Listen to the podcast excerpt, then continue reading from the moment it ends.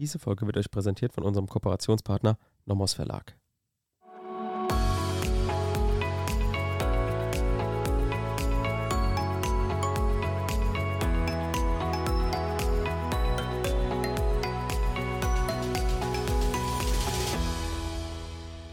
Willkommen zu einer neuen Folge Kurzerklärt.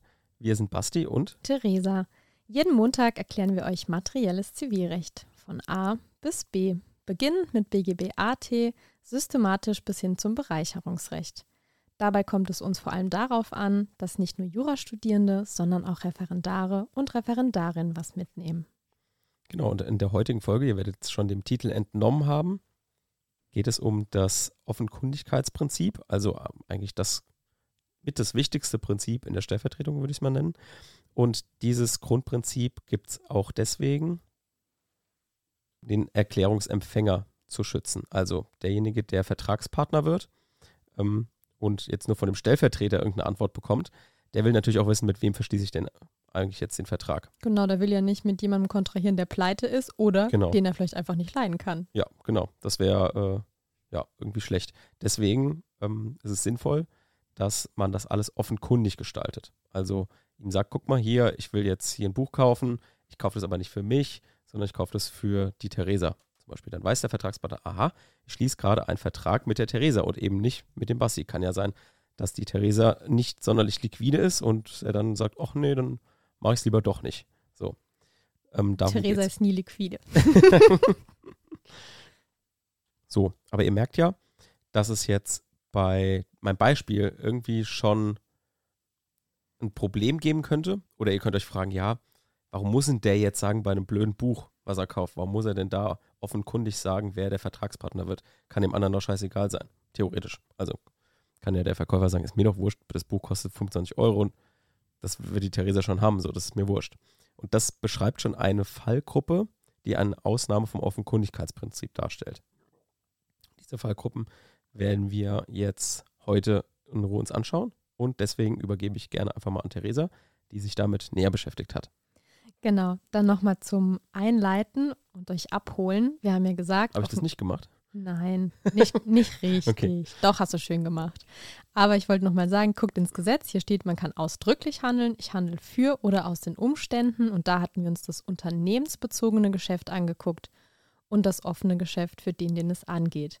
Und jetzt Ausnahmen vom Offenkundigkeitsprinzip, nämlich das verdeckte Geschäft für den, den es angeht.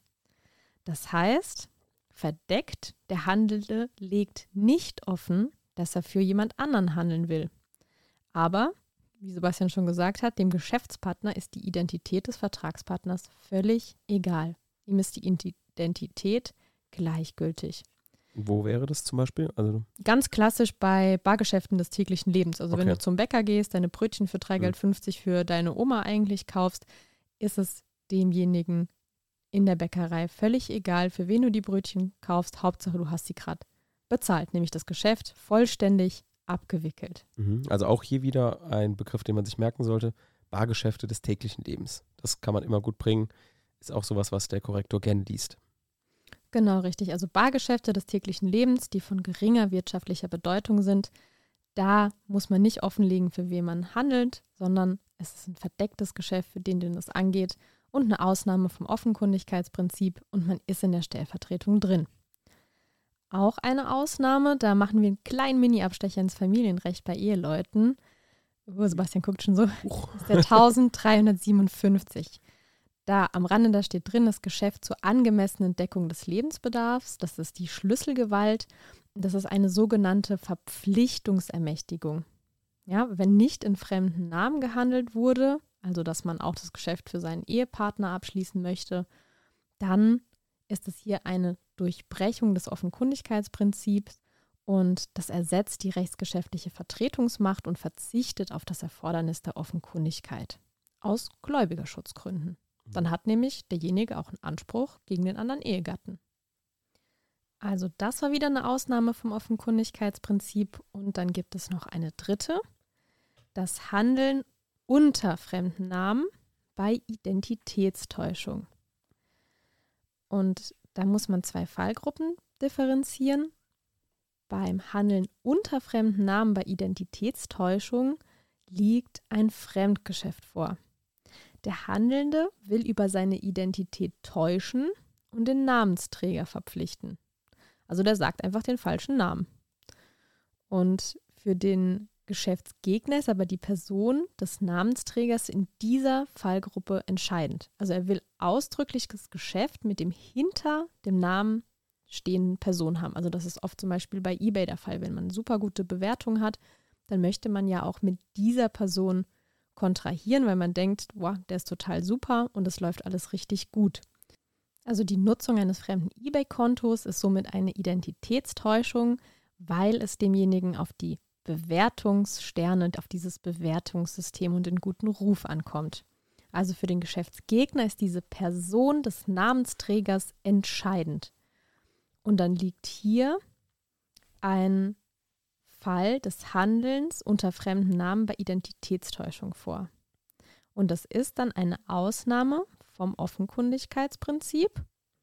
Also wenn der, ich nenne ihn mal äh, Scheinvertreter ohne Vertretungsmacht gehandelt hat, kann aber der angeblich Vertretene, also dieser Namensträger, das Geschäft an sich ziehen. Also es könnte ja zum Beispiel sein, dass diese Person ein richtig gutes Geschäft für ihn gemacht hat.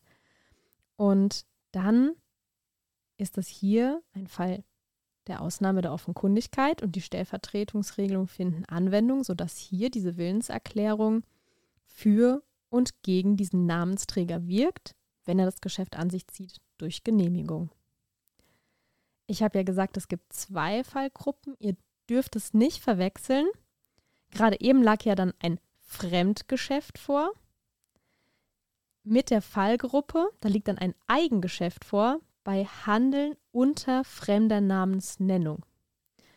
Und diese Abgrenzung läuft darüber, dass der Handelnde nur unerkannt bleiben will, sich aber selbst verpflichten möchte. Also er möchte selbst für sich dieses Geschäft abschließen.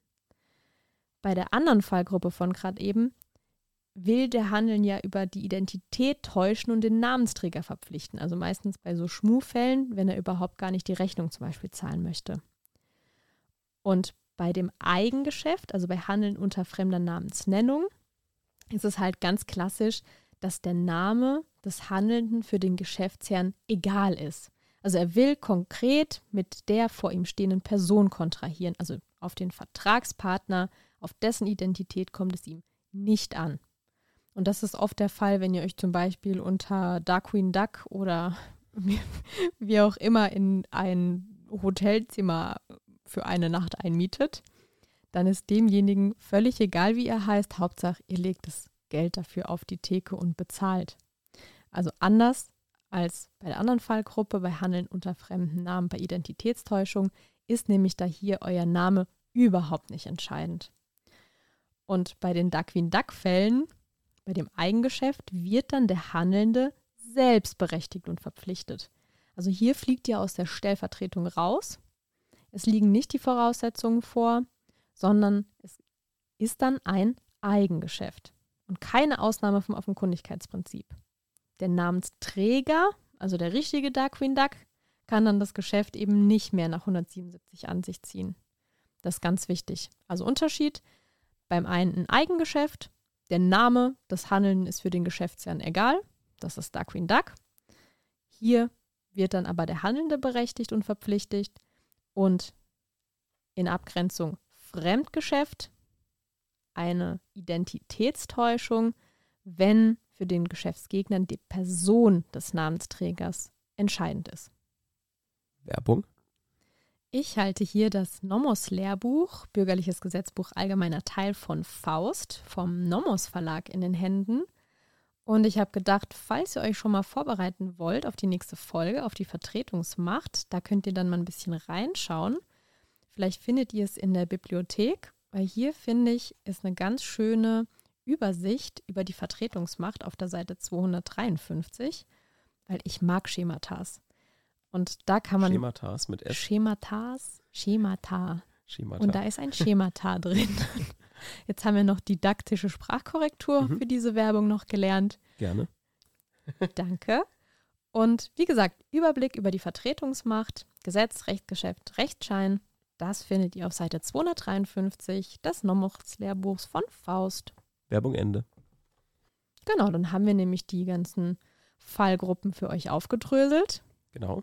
Damit die Folge zur Offenkundigkeit abgehakt. Und wir hören uns dann in der nächsten Woche Mit Welchem Thema? Vertretungsmacht. mit Vertretungsmacht. Bis dahin. Tschüss. Ciao!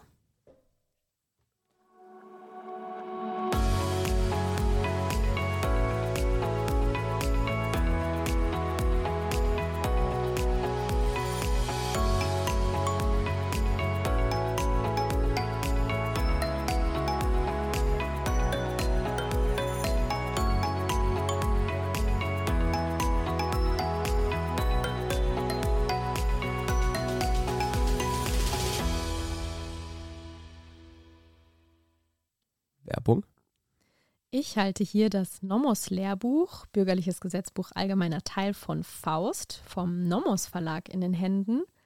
Und ich habe gedacht, falls ihr euch schon mal vorbereiten wollt auf die nächste Folge, auf die Vertretungsmacht, da könnt ihr dann mal ein bisschen reinschauen. Vielleicht findet ihr es in der Bibliothek, weil hier finde ich, ist eine ganz schöne Übersicht über die Vertretungsmacht auf der Seite 253, weil ich mag Schematas.